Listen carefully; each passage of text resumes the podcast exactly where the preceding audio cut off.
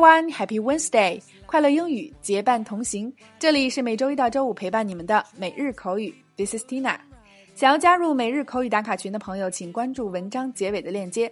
那一起继续本周的话题：二月减肥再行动。今天带给大家的短语是 get in shape or get fit，减肥塑身。OK，首先一起来学习两组关于减肥塑身的情景表达。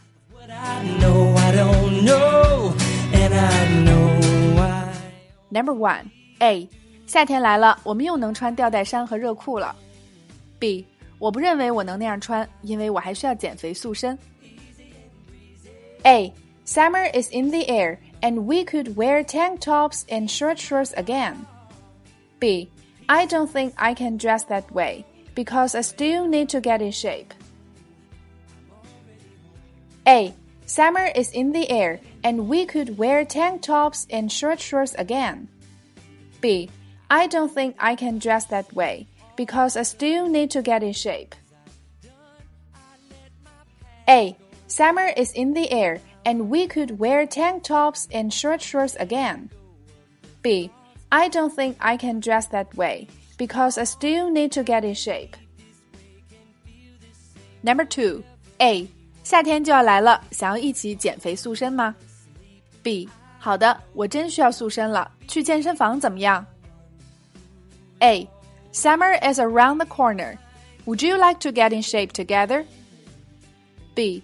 Yes, I really need to get fit. How about going to the gym?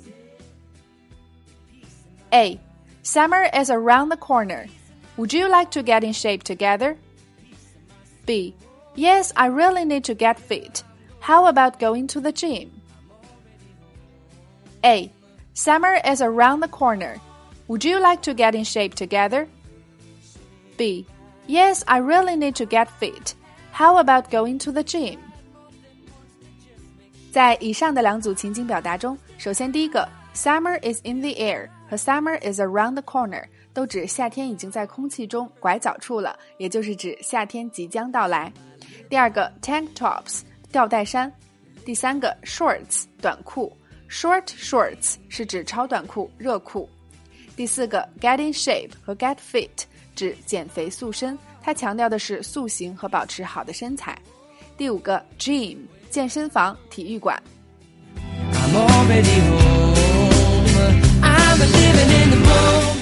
好了，以上就是今天的全部内容。二月春光明媚，再不着手减肥就晚啦。夏天即将到来，吊带衫和短裤都等着你的好身材呢。网上有句犀利的话，Tina 也非常的喜欢：要么瘦，要么死，给人以十足的减肥动力。那今天的互动环节，就请各位辣椒在下方留言聊一聊，二零一七年的减肥第一季，你的减肥目标是什么？OK，每天三分钟口语大不同。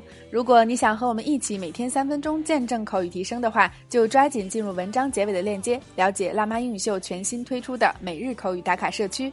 我们愿帮助你戒掉懒惰、借口和拖延症，做你最贴身的口语学习管家。另外，在其他平台收听节目的朋友，也请及时关注我们的微信公众号“辣妈英语秀”或小写的 Tina Show 七二七，来查看我们的视频讲解及全部的文字内容。See you next time.